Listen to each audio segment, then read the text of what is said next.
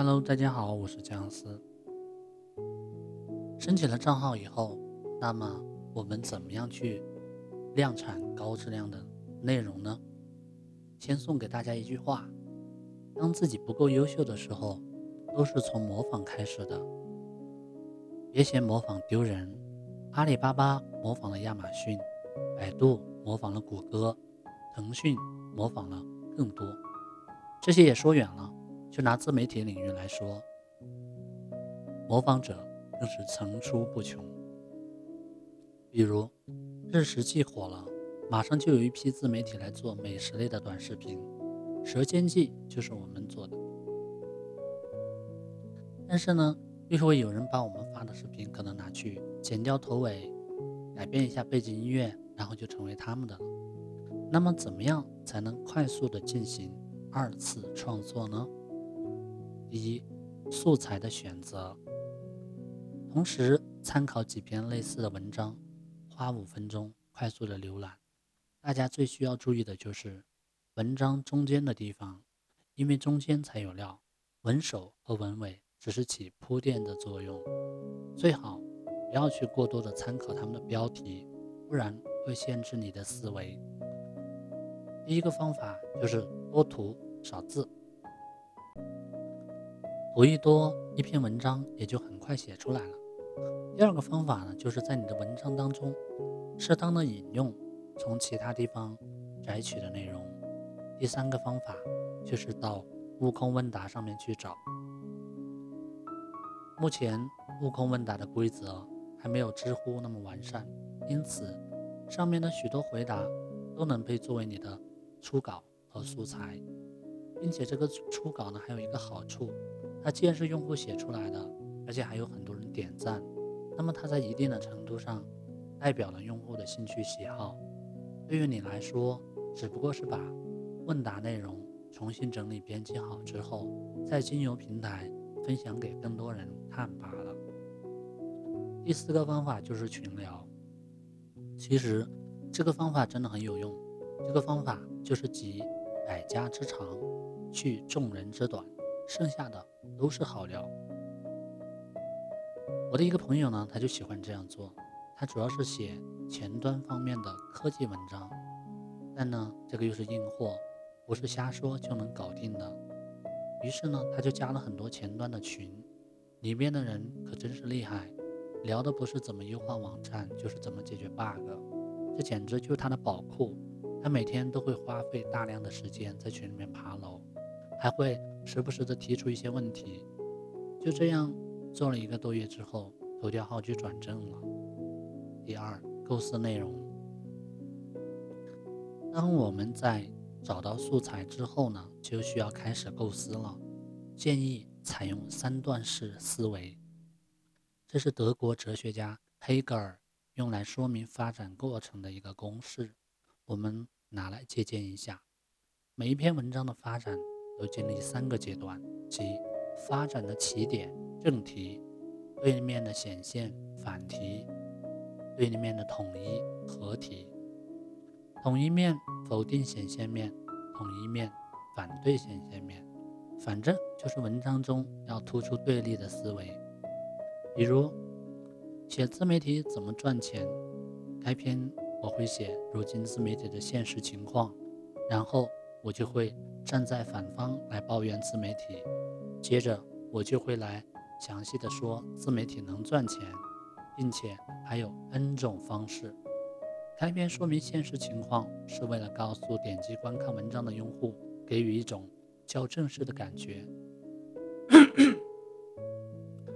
而反着写的目的，就是把自己的主要观点和用户搭在一条线上，把他们给予的认同感。发挥到最大，最后呢，适时的接入怎么赚钱的文字，这儿就涉及到一些心理学方面的思维。经过研究，如果某一个人在看了你的文章之后认可你，那么很大的原因是他在看到文章中部的时候就已经认可了，而批评你的用户呢，他们才可能真的是看完了你的文章的人，你得谢谢他们。三大批量的写稿，先从标题来说吧，因为目前自媒体当中的内容不够精致，大家你抄我，我抄你，到了最后同质化就非常的严重，所以最好把你的文章标题拿去搜索一下，不要出现重复的。如果你还担心的话，那就把你文中的自己原创的内容拿去搜索一下，看看有没有雷同的文章，有的话就修改一下，否则。你的这篇快速文章就应该不能通过平台审核了。那么文章里面的配图应该怎么去解决呢？我这边呢推荐三个图片素材的网站：千图、素材中国和花瓣。一说到找素材，设计师一般都会去泥图网，这些呢都已经成为他们的思维定式了。泥图网确实相当不错，会员多，素材多，给人的选择也多。但是呢，在我看来，泥土网的素材给人的感觉就是大杂烩，是个大集市。素材数量确实有很多，但是呢，质量呢却参差不齐。这对追求高效的设计师来说，简直就是折磨。下面呢，再来说一说豹纹的套路。还是那句话，只是套路，而不是最好的路。用好了就有豹纹，用不好也没有关系，毕竟不用套路也能出现豹纹。一、标题的四大要点。标题是文章的眼睛，如果标题不吸引人的话，那内容也不容易被用户知道。我们中国人一般喜欢的标题套路是吸睛，即吸引眼睛。一、以利诱人，与其他类型文章不同。软文一般都是商家发布宣传产品、品牌的文章，所以一定要以利诱人，在标题中就直接指明你的利益点。经典软文标题，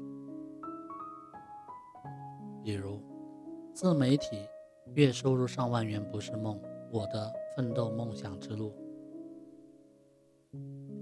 留下你的红大头，也留下你的爱情。情人节玫瑰花店。注册某某网站会员，即送一百元现金券。某某网站商城的软文标题。二，以新，馋人们总是对新鲜的人、新鲜的事物感兴趣，这是人之常理。把握住这个特征，制造出具有新闻价值的软文，往往会引发巨大的轰动，特别是在网络传播的时候，可以获得。更多的转载。新闻标题常用的词语包括惊现、首度、首次、领先、创新、终于、风生水起、暗流涌动等等。经典的软文标题，比如“我是惊现无人区”，本书作者为某楼盘撰写软文的标题。小米 Mix 创新华。世上最惊艳的手机，终于，电动车开始用豪华诠释安全。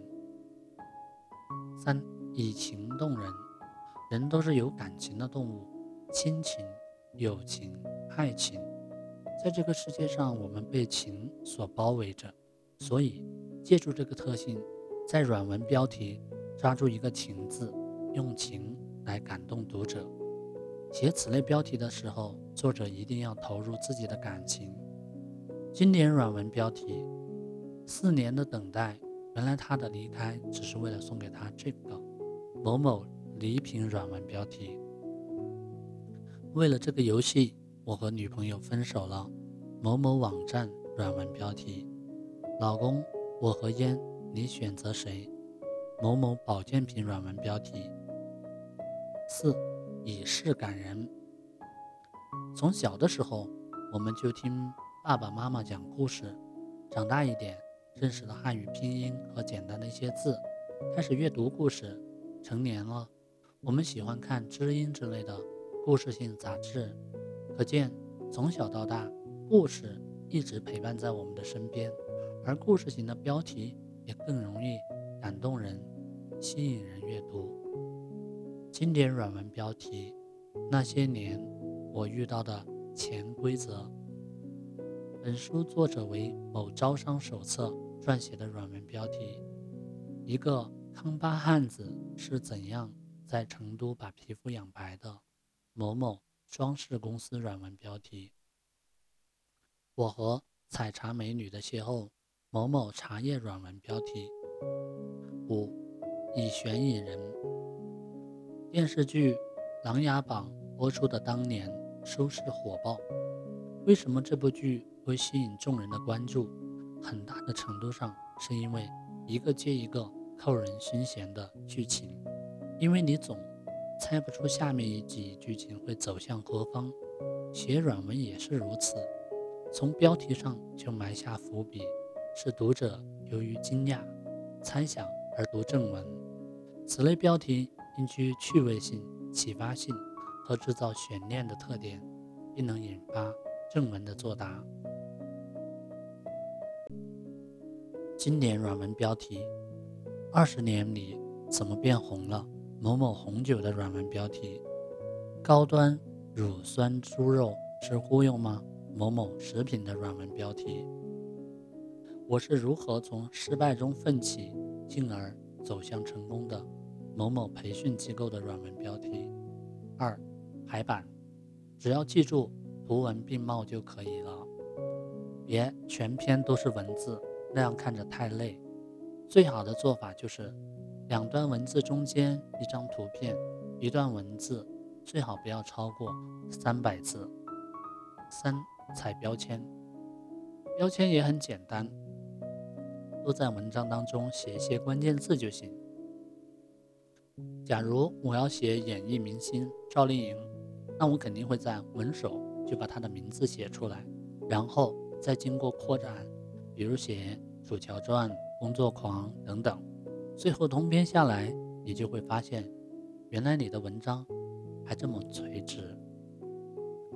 好了，今天的内容就分享到这里，我们下期再会。